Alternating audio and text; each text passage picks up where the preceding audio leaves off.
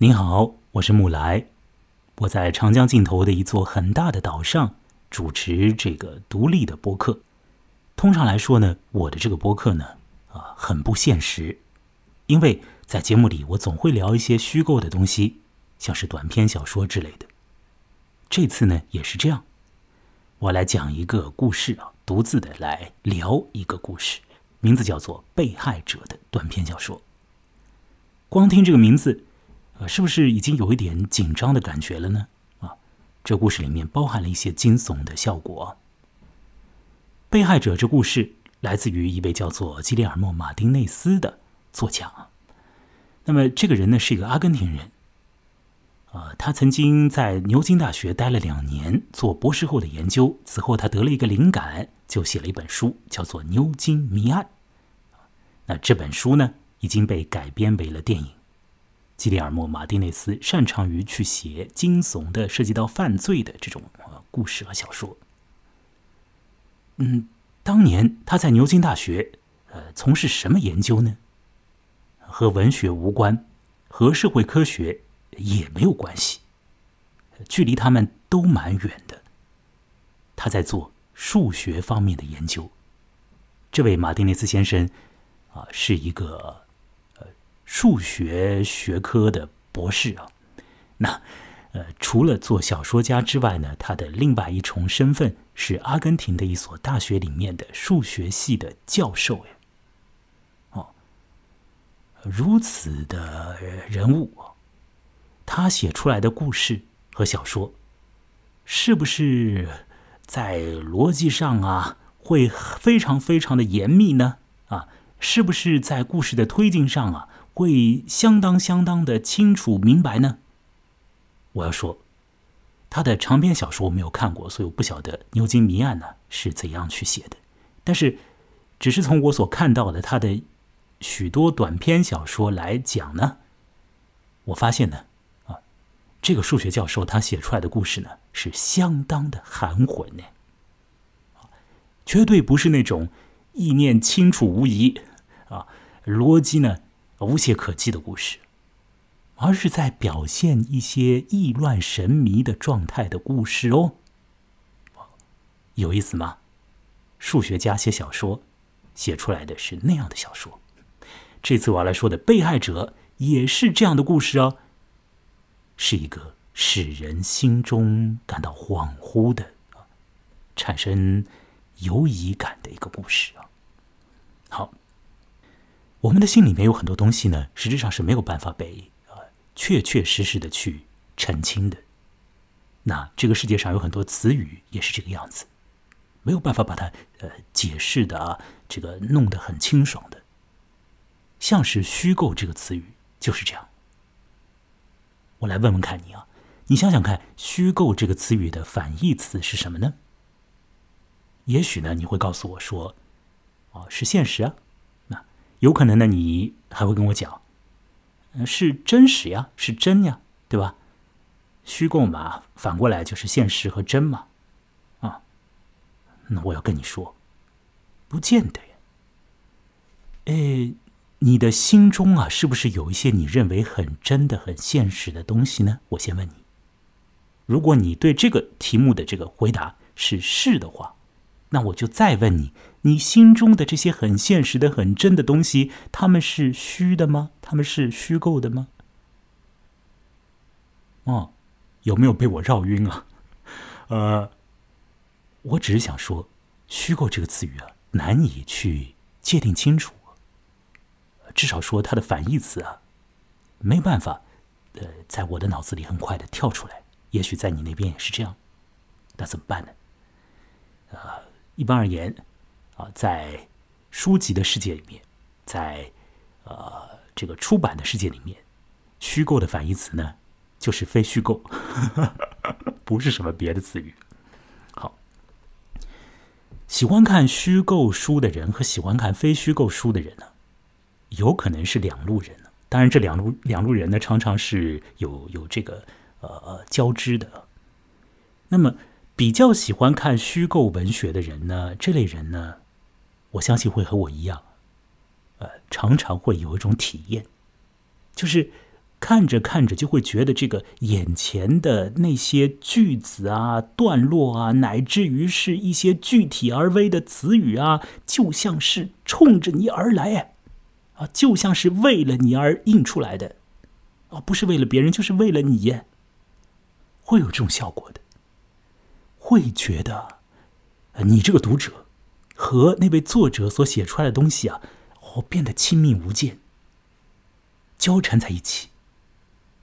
会很心甘情愿的，也很没有办法的，就坠落到了那个小说的虚构的世界里面，或者我不要不要用“坠落”这个词语啊，听起来啊有点惊险了，是吧？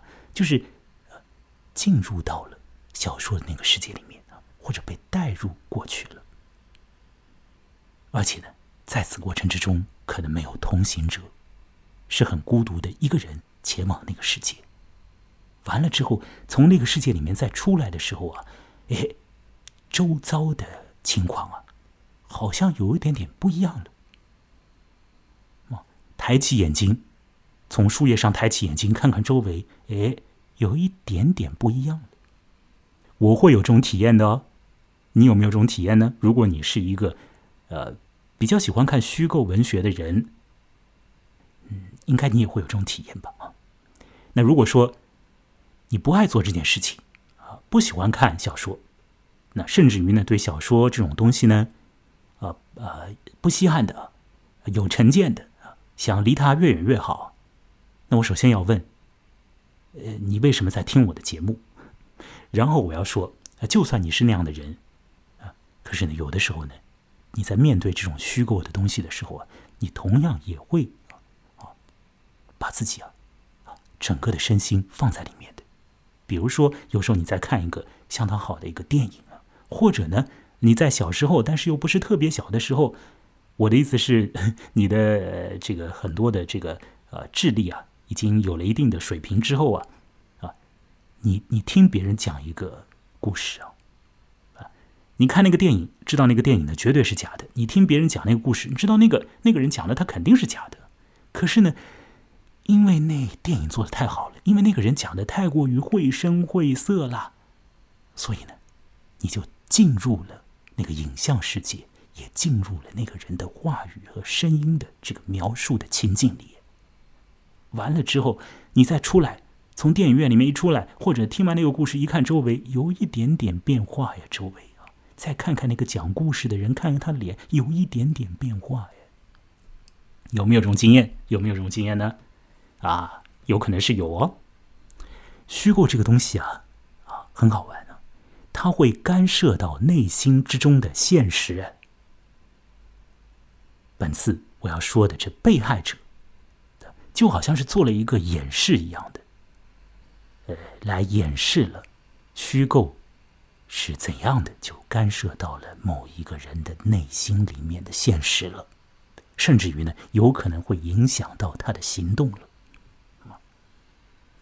那被害者是一个怎样的小说呢？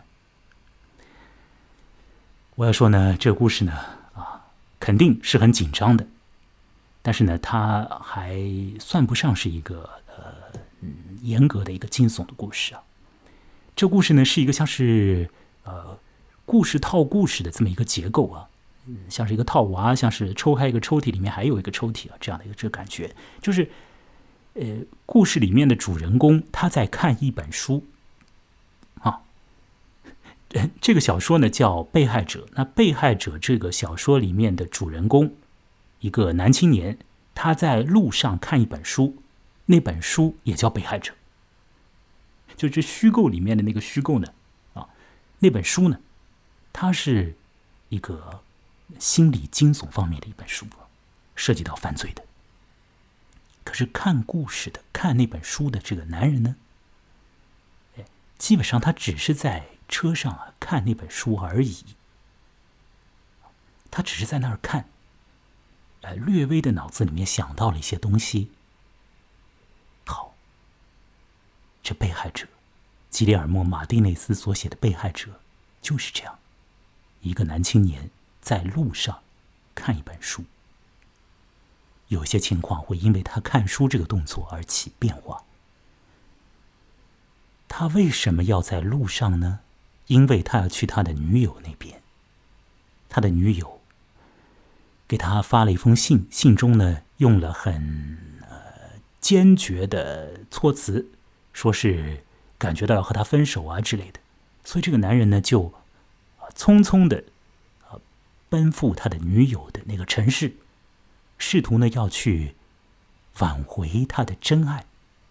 在此期间呢，他在车子里翻开了他背囊里面的那本小说书，开始看了起来。就是这样，意乱神迷的状况就出现了。让我来说说被害者，讲讲虚构是如何干涉了具体的内心里面的真实的呢？我来放一段音乐。最后来讲这被害者的大概情节，在讲述的过程里面呢，也会读到一些书中的故事里面的原文。音乐来自于一部叫做《里斯本夜车》的电影的原声，音乐会播放三十秒钟。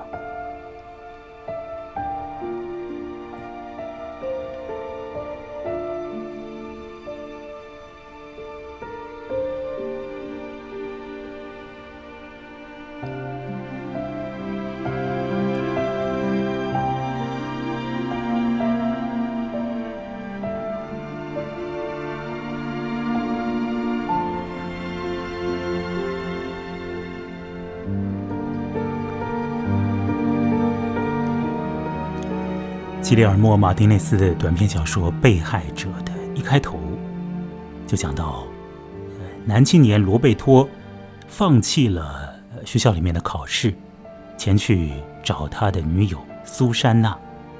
罗贝托觉得说，苏珊娜呢一定会在目的地那边等他的。苏珊娜是罗贝托的真爱，呃，但这个姑娘呢，前面呢给罗贝托发了一封。邮件，像是电报之类的吧。当时的时候还或许没有电子邮件，发来说，呃，第一次那么确定，我们继续不下去了。这句子呢，文法也不是很周到啊，但表现的意思是相当的坚决和明确的吧。感觉到这个情爱关系出了一些问题。罗贝托看到这个信息之后，就呃马上决定要去找苏珊娜，要去挽回他的这段恋情。在上路之前呢，他翻找了一下背包，呃，从中呢就掏出了一本书，这本书呢叫做《被害者》，他把这本书呢带在了身边，打算呢。在旅途之中呢，就读读那本书。罗贝托是一个很喜欢读小说的人，那他常常呢会呃不停的就看看书啊。那苏珊娜呢，她不喜欢看小说，甚至于苏珊娜对于小说这种东西啊，有一些她个人的成见。因此呢，苏珊娜呢，有时候会在。恼火的时候啊，拿罗贝托看小说这件事情呢，来去教训他。比如说，苏珊娜会讲说：“嗯，你还真就这样一个小时一个小时的往下看了啊？那过日子呢？你准备什么时候开始好好的过日子呀？”苏珊娜会这样的呵斥她的男友。那苏珊娜呢，会觉得小说那个虚构的东西和真实的生活之间呢？啊没有什么关联呢。啊，那苏珊娜的这个想法呢，可以讲是一种大众想法吧。不爱看小说的人，恐怕都会持有这个样子的，呃，朴素的，听上去也蛮对头的这个想法吧。既不可证明，也不可证伪的想法吧，因为他不看小说嘛。你跟他辩论来辩论去，没办法去和他讲下去的嘛。你这种体验，你没办法。呃，就是传送给他的嘛，他就是不看嘛，那怎么办？对于罗贝托而言的话呢，对于这个读小说的人而言呢，对于这个书虫而言呢，他觉得小说这东西啊，哎呀，和生活高度相关呢，而且是纠缠在一起的。怎么说？生活里面遇到了烦难，有时候，呃，要找一个呃这个解脱之路的时候，要找一个慰藉的时候，要找一个人去倾诉的时候，这罗贝托会看小说的，他会从小说里面找答案，甚至于呢，会和小说里面的具体的人物展开一些对话。那通过读小说来得到一些呃很真切的。可以影响到生活的，可以干涉到内心的东西。啊，这种体验怎么办？没办法把它交代给一个不看小说的人听呢？他就是不看，他就是不知道这种体验的呀。罗贝托太喜欢看小说了，呃，他甚至于呢会觉得说，文学世界呢就像是专门为他准备的一样，就像是独独适合于他的。在那里，幸福很快被忘记，好运只在朝夕，喜悦下一秒便存疑。在那里，残忍、震荡且必须。罗贝托大概是一个喜欢看悬疑小说的人吧，喜欢看侦探故事啊、犯罪小说的人吧，或者喜欢看悲情的小说。啊，但，呃，反过来讲。或者说换一个角度来想的话，其实蛮多小说都还蛮悲情的，但反正呢，罗贝托就是一个觉得说这个文学世界和他呃紧密相关的啊，他的生活呃缺失不得文学这个东西的，但他的女友苏珊娜可不是这样的人呢，所以性情上是有不同。好，那么就说这罗贝托呢带着书啊就坐上了大巴，那。大巴开动起来，他便开始看那本书。他看的是什么书呢？这书的名字啊就叫做《被害者》，是一本长篇小说。那作者讲呢，这本长篇小说呢，由一个叫做帕特里夏·海史密斯的啊这个作家创作出来。好，在这儿呢，我要略微做一点点的停留啊，我要告诉你。帕特里夏·海史密斯啊，不是一个编造出来的人呢，他是一个具体的人，是一个美国的呃女作家，她擅长于去写心理惊悚方面的犯罪故事。她的一本很出名的小说叫做《天才呃雷普利》，呃这本书呢也被改编为了电影了。《天才雷普利》讲的是一个男青年有很高的智商和情商，他不停的说谎。啊，和警察玩猫鼠游戏啊，利用人性里面的这种，呃，有关于情感方面的很多的弱点呢，去可以去控制局面呢。那这个男青年就是雷普利了，他自己呢，在情感方面呢不顺遂的，他基本上是一个同性恋者，在那方面他有一些问题啊，遭到了一些困难吧。那这种困难的引发出来了一个很爆裂的结果，而这个结果呢，使得这个雷普利就走上了呃。犯罪的道路走上了说谎的这个道路啊。那么，帕特里夏·海史密斯这个作者呢，据维基百科的介绍呢，呃，他也是一个同性恋者，一个女女同志啊。起码来讲，她的性生活 里面呢，不只有男性啊。那我看了维基百科上对于海史密斯呃女士的介绍。那发现呢，在她的作品列表里面呢，好像不存在一本题目就叫做《被害者》的长篇小说哎。你听得懂吗？啊，你听得懂我在说什么吗？帕特里夏·海史密斯是一个真实人物啊，他写了很多书啊，呃，维基百科上都有列出来啊。我看了一下那个列表，列表里面没有写到有一本书的标题就叫《被害者》哎。而现在，吉列尔莫·马丁内斯的这个叫做《被害者》的故事里，出现了一本书。这本书由帕特里夏·海史密斯所写，它的标题叫《被害者》。哎，这当中是不是已经产生了一些恍惚感了？这是一个小细节。这个细节呢，呃，我认为我已经把它解释清楚了。但如果说你听得很绕啊，完全没听懂，也不要紧啊，因为这只是一个很次要的一个呃，可以玩味一下的细节，不影响。对于我要说的和我在说的这故事的理解，让我继续回到故事之中，男青年坐上了大巴，开始看被害者。他看到了什么呢？让我继续来讲这故事的接下去的动静。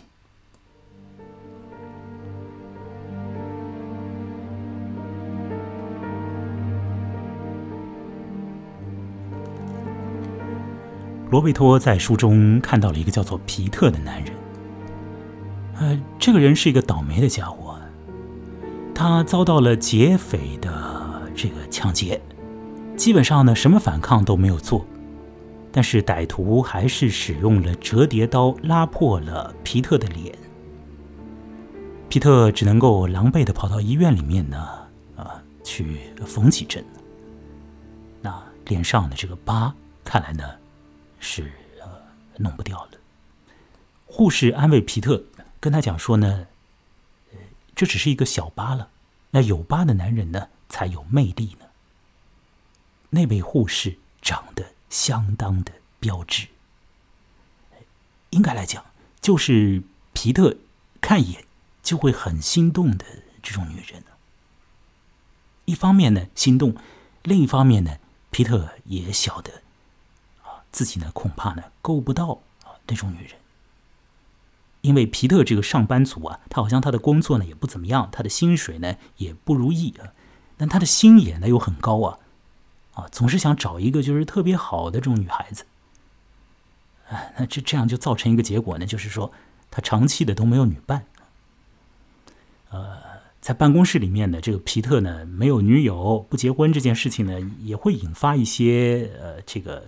流言蜚语，那在办公室里面吧，肯定就有一些人呢喜欢去说这种啊各种各样的八卦，或者呢讲一些开玩笑的话。有的时候呢，自己呢觉得说也没什么嘛，就瞎开开玩笑，大家图个乐子嘛。但是被开玩笑的那个人呢，那可能心里是真受伤了。那这种讲话轻薄的啊，讲话随意的呃这种人，也许在你的办公室里也存在啊。那么，在皮特的办公室里有有有一个这样的人呢，叫做利普啊。这个利普啊，就很喜欢啊讲寻开心的话。那么，讲到女人的时候呢，利普的这个用词用语呢也很是轻薄的。比如说，他会用什么“极品货”啊这种词语，一听就是不太尊重女性的。那利普呢，也是经常性的呢，会拿这个皮特啊不找女朋友这件事情呢来呃开涮呢。皮特呢，早就觉得这个利普啊啊不地道啊。他想要去跟他讲讲道理，但是呢，其实是没没有用啊啊，他也没有去，实际上没有去沟通过。好，那这个故事，罗贝托在看吗？在车上罗贝托在看吗？罗贝托看这故事的时候呢，他觉得说，哎，这皮特这个人身上，倒也是有一点的优点。怎么说呢？就是他心仪一类女人嘛。他要找一类女人呢，那自己暂时找不到，那就不找了。哎，罗贝托觉得这是一类优点，值得罗贝托他这个小男青年去敬佩。你听得懂吗？啊，嗯，你你理解这句话里面的一些意涵吗？啊，好，那这个倒霉的脸上有了疤痕的这皮特，啊，遭遇了劫匪。到医院里面这样弄了一番之后，呃，又去了警局，要去报案。结果呢，一到警局呢，发现了说啊，那边的案子啊多的不得了哎。那像是这种啊被劫匪这样划了一刀啊，属于小案子，恐怕这个警察啊都没工夫去理的。那事实情况也是这样，这警察局里面的这个警官就跟他讲说啊，这种事情啊。啊，找我们没用的。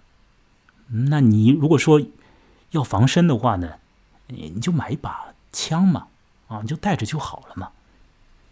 于是乎，这倒霉男人皮特，在那一天的下午啊，就去买了一把六发式的左轮手枪。啊，这把枪就到了他的身上。这。故事《被害者》里面的那本小说《被害者》的一个章节结束。罗贝托看到那个章节结束的地方呢，他自己呢也就稍事休息，从这个书的紧张的这个推进里面呢，啊，缓一下。你知道吗？长篇小说里面的章节啊是有这个效用的啊。那罗贝托把一章看完之后啊，他稍微的把书放在一边，开始想了一些的事情啊。想到了什么呢？这段呢蛮有意思的，我要把这段话啊书中的原文与各位来读一读。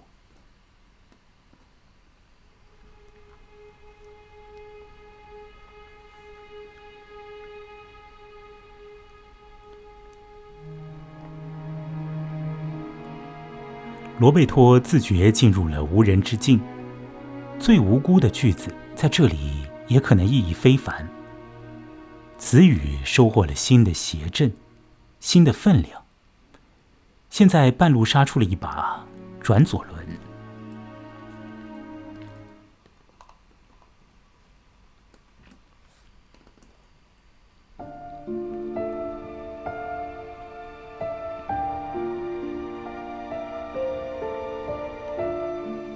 第一章就此结束。罗贝托自觉进入了无人之境。最无辜的句子在这里也可能意义非凡。词语收获了新的谐振，新的分量。现在半路杀出了一把转轮枪，一切就都处于威胁之下了。这不就是契诃夫所说的？文学与现实之间的差别吗？如果有把枪的话，在第二百页之前，他一定会响。人物变得锐利起来，他们的所作所言不再稀松寻常。真正的故事，实现端倪，一切都带上了戏剧的脉动，嵌套的真实即是文学。罗贝托从书本中抬起眼。谛听着周围的说话声，譬如后座的那位女士。那位女士在漫无边际的闲扯，介绍着她的避暑山庄。她可以一直这么说下去，一个小时接一个小时，细数浴室里的每块瓷砖，瓷砖上的每个图案。然而，并没有任何作用。她或许可以选择当即闭嘴，但也丝毫没有什么分别。窗外的风景。同样无可弃取。电线杆以恼人的精确重复出现，罗贝托可以从现在开始数，一直数到十万，也不会有谁前来打搅。如果当中缺了哪根，忽的出现了某个空隙，也绝不意味着什么。马上会有人给出解释，很显然是因为闪电亦或飓风所致。世间所有。皆为无意识，皆为无用，皆为盲目。他们是这样发生的，但也能够以其他任何一种样式发生。它可以把奶牛去掉，把电线杆去掉，把每一块瓷砖都去掉，把后座的女士去掉，然后它可以把它自己去掉。没有什么是必须的。这。就是大杀四方的苏珊娜的真实，压倒性的优越感，却住于虚空之上。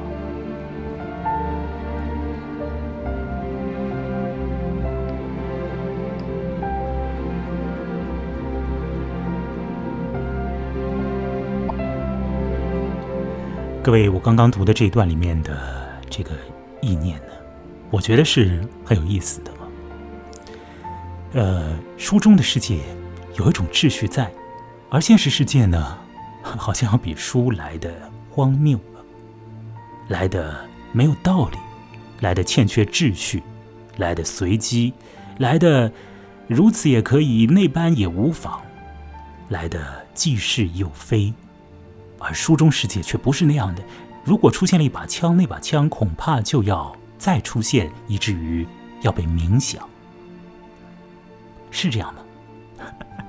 是这样吗？很多时候是这样的，啊，不过也不尽然。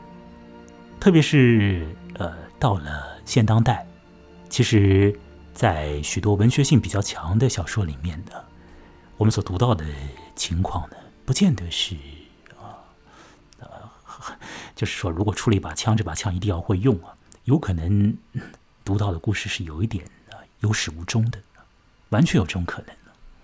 现当代的这个小说的写作，呃，已经可以变得呢很奇异，但呃，老早一些的小说，它肯定里面有很多它内部的秩序要去依循呢。那么这个作家也会把这种秩序呢，一点点的展开，一点点的实现呢。所以小说在以前是有一个完整度的，是很周到的一种东西。那如果不周到的话，那也会被认为是一本比较不好的书啊。以前或许是这样，通常而言是这样，但不尽然。那么如果说像是在那个悬疑侦探小说这个领域呢，那当然可能那方面的啊这情况就更多一点，就是说书的这个呃确切度啊。要更大一点，但是也不尽然。比如说，有本很有名的呃侦探小说，叫《漫长的告别》啊，也许呃你也看过，呃至少听到过吧。那《漫长的告别》这本侦探小说里面呢，有一段呢，写的是这个谈案子的人啊，就是被卷入到了案情里面的人啊，他去巡查几个可能性啊，呃，跑到一户住宅那边呢去查啊，呃，讲很多话啊，看很多细节。那再到另外一个地方再去看，啊，写了很多。可是呢，那些细节呢，那些谈话呢，实质上真的和后面的发展啊是没有任何关系的。这时候就是说，有的时候他会啊，这个作家啊，他会呃自己去寻找一些在写作时候的某一种内部的秩序。这个秩序不见得是我们一般以为的那种很周到啊，呃呃，很合情理的那种秩序。我希望我讲的话你还能够听得懂啊。那么，呃，方才读到那段话里面呢，提到了契诃夫，对吧？契诃夫呢，这个当然是一个超级厉害的短篇小说的写作者，那同时他也是一个很厉害的剧作家。那么在他做戏剧的时候呢，他有一个准则，有一个他的信仰。怎么说呢？就是如果戏剧里面呢出现了一个关键性的道具，像是枪一般的东西，那么这个东西呢就一定要被使用。你不能够瞎提一下，呃，让这个人物啊瞎拿一把枪出来，后来不用，这不行。契诃夫认为不行，这把枪啊，它肯定在戏剧的后续的这个进行里面呢，要发生效力的，所以你才把它展示出来。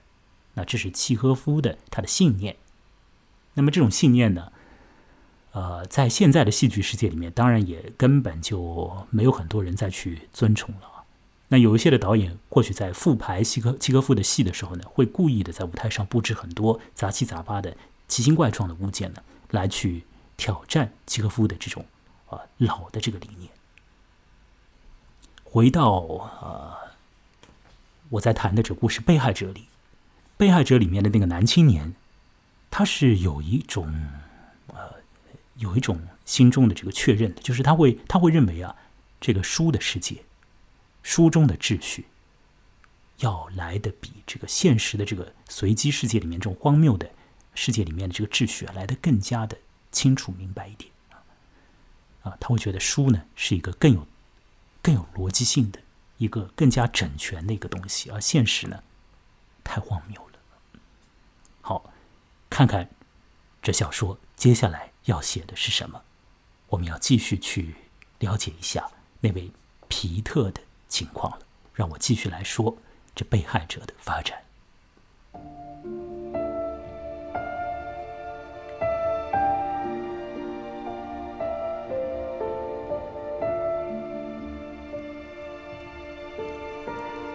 前面不是说到皮特已经买了一把枪吗？皮特呢，呃，早年呢，呃，没有被应征入伍去参加越南那边的战争呢。因为呢，他小的时候呢体弱多病，所以，呃，他上一次拿枪，还是在很小的时候拿一把玩具枪，真枪，啊，真家伙，啊，他可是从来都没有摸到过的。然而呢，因为遭到了劫匪，因为跑到警局报案呢，啊，不被好好的对待啊，警察也跟他说买把枪吧，他就兴冲冲的就买了枪。那么这个枪到手了，啊，摸起来的感觉，诶，呃，蛮顺手的，一放在袋里的这个感觉啊，哎，蛮贴身的，蛮舒服的，好像啊就已经变成了他行头或者身体的一部分。哎，有了这种效果。那么到了要拆线的时候啊，这个伤疤结完了啊，这个要把线拆掉，你就要再去医院了，跑到医院里。哎以前呢，见到过的那个标志的护士啊，又过来了。那个护士呢，这次呢，在拆线的时候呢，好像就把他的身子啊挨的和那个皮特啊蛮近的。皮特呢，感觉到那个护士这个身上的这个衣裳啊，蛮轻薄的，也好像呢，他没有穿那个内衣，哦。好像这个衣服的这个护士服里面就是空的一般。事实上，还真就是那样哎。怎么回事呢？好像那位护士也有一点点呢，要来去，或者说不要说有一点点了，就是他好像也要来去挑逗一下皮特那样的。那当然，嘿，皮特也就接受到了那个信号了，然后呢，皮特也就胆大了一点了。做了一些主动的动作之后呢，他就有了机会，啊，顺理成章的和那个护士啊，啊，开展了一段蛮快乐的 这个交往。罗贝托，这个在大巴上的看书的男人看到这里，会心一笑，因为他又想到他自己了。他想到他自己呢，和这个苏珊娜谈恋爱呢，谈了整整三个月啊，才走到。呵呵上床那一步，才把苏珊娜身上的衣服一件一件往下脱的。你看那个皮特啊，说是不找女友啊，说是心眼高，有说是自己差啊。那真来了一个美丽的护士，还真是一下子就上手了，是吧？那罗贝托呢就会心一笑，觉得呢也蛮有意思的啊。在性的方面，在情的方面啊，有了一些好苗头，得到了好果子的皮特。有了枪的皮特，他接下来又开始做什么样的行为了呢？他开始呢去学习打枪，而他这么一学呢，发现呢，他自己很擅长于发射子弹呢，很擅长于啊瞄准目标和击中目标哎。哦，这一点皮特以前是不晓得的。他没有摸过枪了嘛？小的时候玩玩具枪之后就再也没有碰过枪。他哪儿晓得自己，呃，一开一个准呢？是吧？好像很有天赋的。那这也就会进一步的影响皮特后续的他的行为和他的心思了。这个左轮枪啊，如果喜欢呃军事啊，喜欢这个器械的某一些的听者，你对这个东西肯定会比较有研究啊。我对这个是没研究。那么这个枪上面呢，有一些的工艺啊。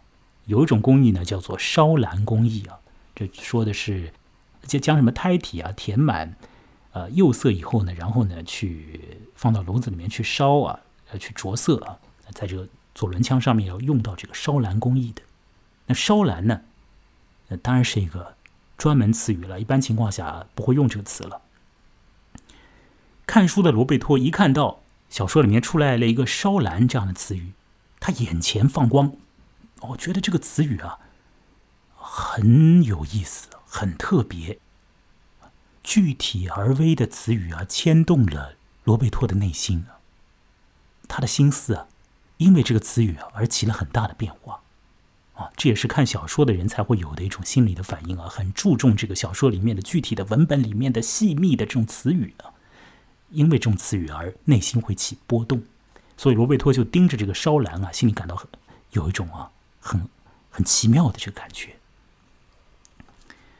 那么，皮特和这位护士啊，有了比较好的这个呃云雨之欢嘛。护士的这个身材，在书中呢也就很清楚的展现了出来嘛。啊，皮特看到那里呢，他又会想到自己的女友苏珊娜的身材，他免不得的就会把苏珊娜这个真实的人。和那虚构出来的那个护士啊，放在一起呢，做一点点的比较。而这样子比了一比之后呢，好像呢，这心中啊有了一点的落寞和沮丧一般的。他好像觉得自己的女友的这个身体啊有点太简单了，一清二楚，像是一本字典。用的这个比喻啊有意思吗？像是一本字典呢，很清楚啊。而这个皮特所遭遇的那个护士的身体就不一样了，这种婀娜、这种身段、这种起伏、这种玲珑感，哎呦，你很难讲清楚啊。哦，那这样一对比，这位小青年罗贝托，他当然喜欢那个有一点点模糊感的、有点距离感的那种身体的感觉啊，烧蓝啊，这种技术性的词语。还有那个护士的模糊的身体啊，被具体写出来，但是无法被很清楚的想清楚的身体。哎呀，烧蓝还有身体啊，这些都让罗贝托很恍惚。而那皮特呢，拿着枪，一开一个准。接下来要发生什么了呢？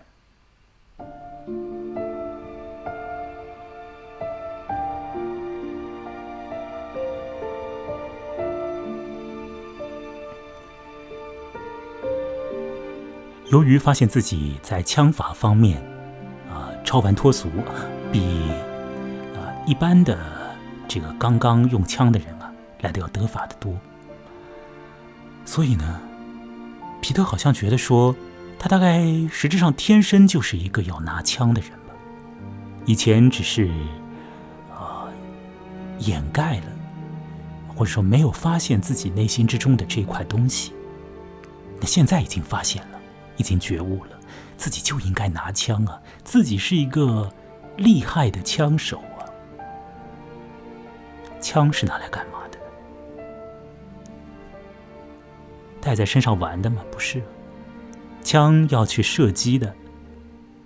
枪是武器，它会导致杀人的结果的。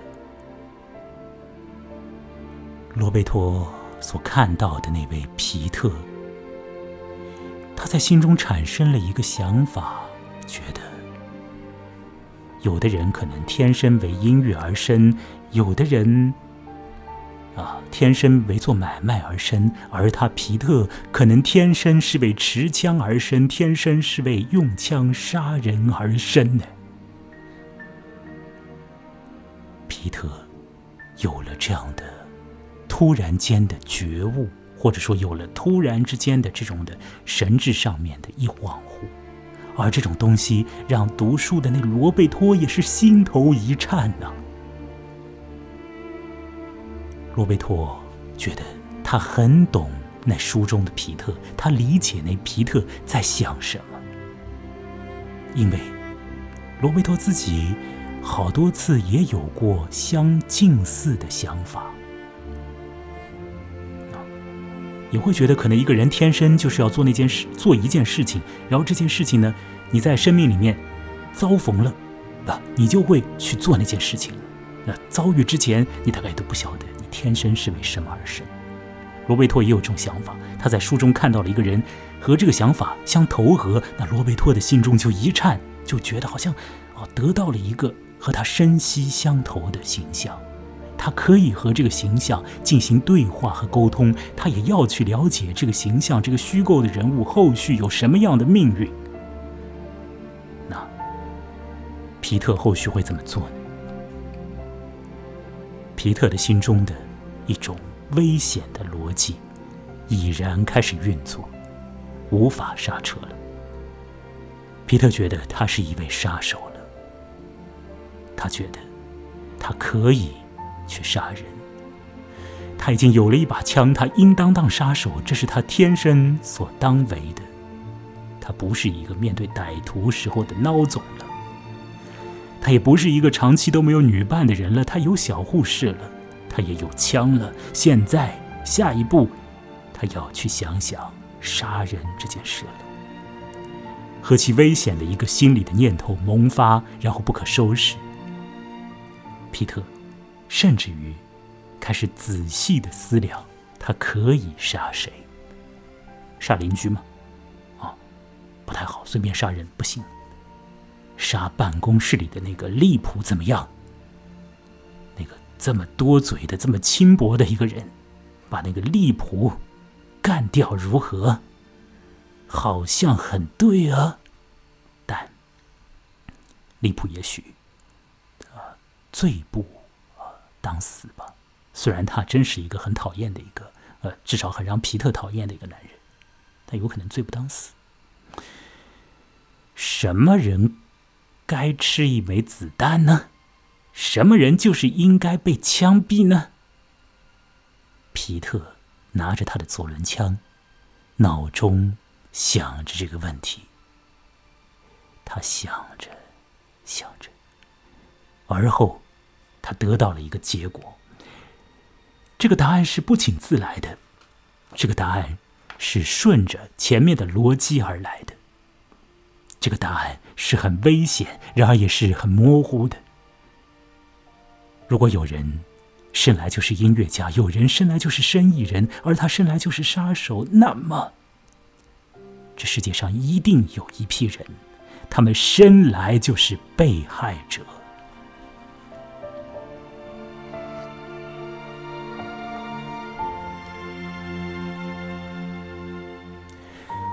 皮特运用他的非常危险的这种推理，想到了一个结果：他是天生的杀手，而这世界上有着天生的被害者。他在哪里？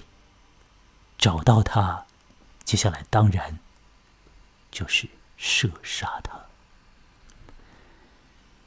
所以那本叫做《被害者》的那个长篇小说后面要讲什么呢？会去讲那个皮特怎么样去寻找那个被害者，又怎么样去杀掉他吗？我们就不晓得了，我也就不晓得了，因为。这叫做被害者的短篇小说《吉列尔莫·马丁内斯的故事》就快要结束了，罗贝托的故事就快要戛然终了了。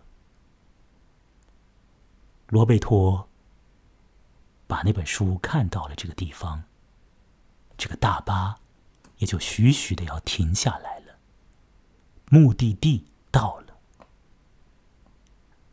不要忘掉。他此行的呃目的啊，他是要去找女友嘛，要去挽回那个被女友说是已经啊已经有问题了的这个情感嘛，是吧？他也期待这个女友会在站台上等他。他出发的时候是很性性质是很紧张的，这个是很匆忙的，就巴不得就立即跑到女友那边去嘛。而现在这个车到站了，在到站之前，他看了。皮特的经历，看了，见证了一些书上面所写的这个危险的内心的运作，而后这个车到站了，在站台上，他倒是真的看见了一个女人，罗贝托看见了苏珊娜。他看见苏珊娜穿了一件很好看的衣裳，护在那儿，神色里面没有那种好像要和他说什么分手的意思的这种神情，诶，也是一种恋爱中的女人的这种神情，好像在等着他。很好看的衣裳等在那里，脸上甚至于有一点点焦虑的，有一点点这个焦灼的神态。罗贝托看到了，和他预想的大概有一点不同。可能那个女孩苏珊娜在发出那封信或者那个电报之后，很快就回心转意了。她也明白男友要来，那么很多事情，关于恋爱的事情可以继续啊。以前说的话可以过去啊。苏珊娜在等罗贝托，罗贝托也看到了他。而在这儿，小说有了一个比较开放的结尾。这个结尾是，罗贝托似乎没有那么急于要去找苏珊娜。他起先所有的那种心急火燎的想要挽回爱情的那种感觉似乎没有了。他甚至于坐在那个车子里，有点不是，那么想要下去一般。整个故事就在这里终结了。他给另外一位乘客让路，让他先下去，他自己不下那辆车。这就是阿根廷人数学系教授基里尔莫·马丁内斯所写的《被害者》故事，已经说完了。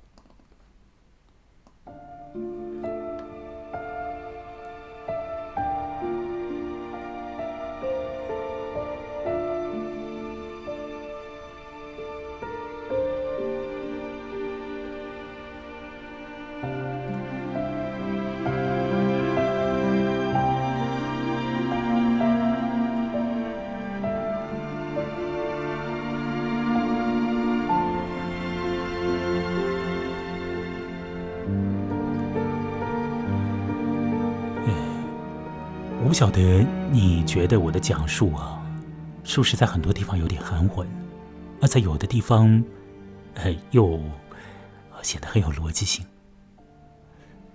那种有逻辑性的地方在于哪里呢？比如说，有人天生就干那个，有人天生就干那个，有人天生是杀手，那一定有人天生就是被害者。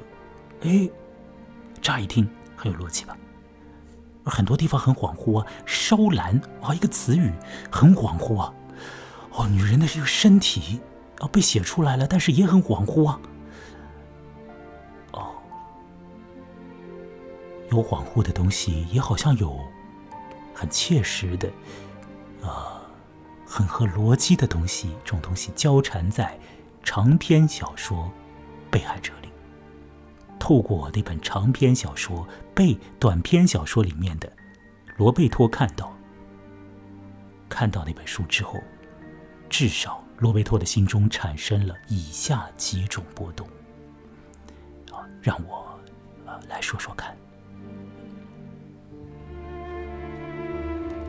首先，罗贝托会觉得在旅程之中，眼前所见到的那些车子外面的动态是可有可无，可以去看，也可以不看，是荒谬世界里面的随机的运作。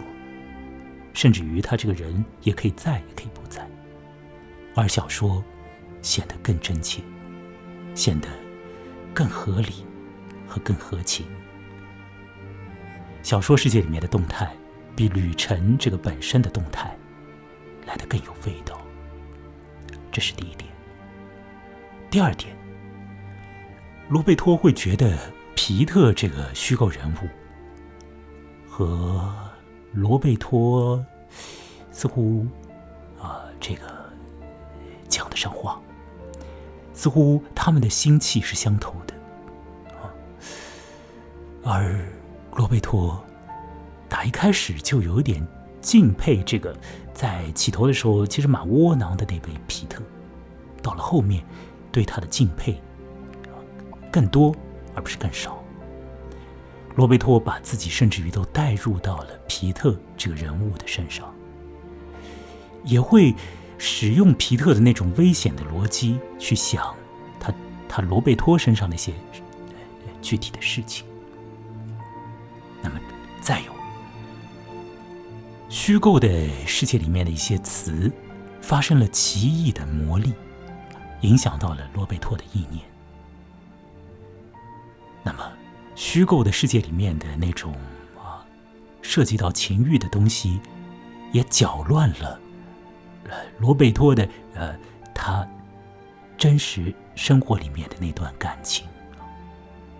他要去找苏珊娜，要去挽回苏珊娜的情嘛？这个这个事情很明白嘛？一开始，可是当见到了皮特，当见到了小护士。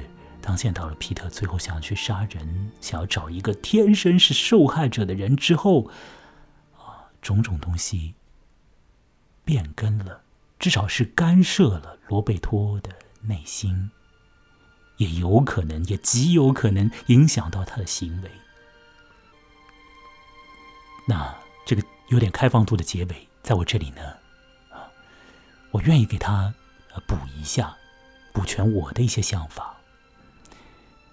在我的意识里，我好像也已经和罗贝托，也已经和皮特，产生了一些呃这关联感。然后我会觉得，罗贝托看到苏珊娜之后会想，这个女人要挽回情感，而他本人或许要重新评估这段情感了。也许上车时候的。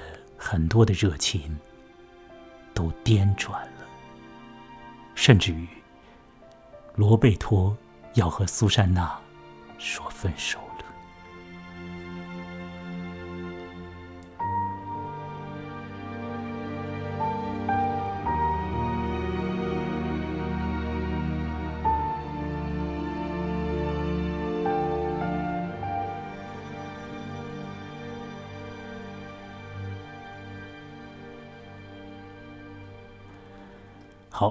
我想呢，我已经把我要说的信息都已经交代了出来。希望我的讲述是有一些的效果的，能够把你带入到我的讲述中去。希望这个节目本身有一些魔力，希望这个节目里面的一些具体而微的词语，像是“烧蓝”那个词语一样的，有一点对你而言的独特的效果。希望我的语音语调也可能会。啊，让你觉得有点特别。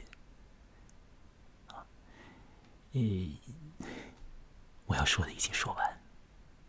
虚构干涉了现实，干涉了心中的现实。长篇小说《被害者》干涉了短篇小说《被害者》。皮特干涉了罗贝托，小护士干涉了苏珊娜。那把枪干涉了罗贝托和苏珊娜之间的那段或许可以结束掉了的感情吧。本期节目就到这里完成。啊，我不想再说更多冗余的话了。呃，那您可以来添加我的微信公众号。不要说你，说你，让我们的关系平等一点。你可以来添加我的微信公众号，在上面呢看到有关节目的更多信息和及时的更新。在微信公众号上也可以听节目，呃呃，但是呢，在这个播客端来听，通过泛用型播客程序来听，或者通过苹果的播客程序来听呢，这个音质会略微好一点。呃，我会蛮希望大家能够来多支持我一下，多支持一下这个。就是个人 在努力的在做的这这样的一个事情啊，这样的一个小众的事情，注定小众的事情嘛。小说虚构是注定小众嘛，啊，那呃这些东西会呃经常性的出现在我的节目里面，大家来支持一下。如果你正好也是一个对这些东西有兴趣的人，或者你仅仅是对我这个节目本身啊有兴趣。也很好啊，我这节目也可以独立在那些书啊、故事之外，形成一个独立的一个东西啊。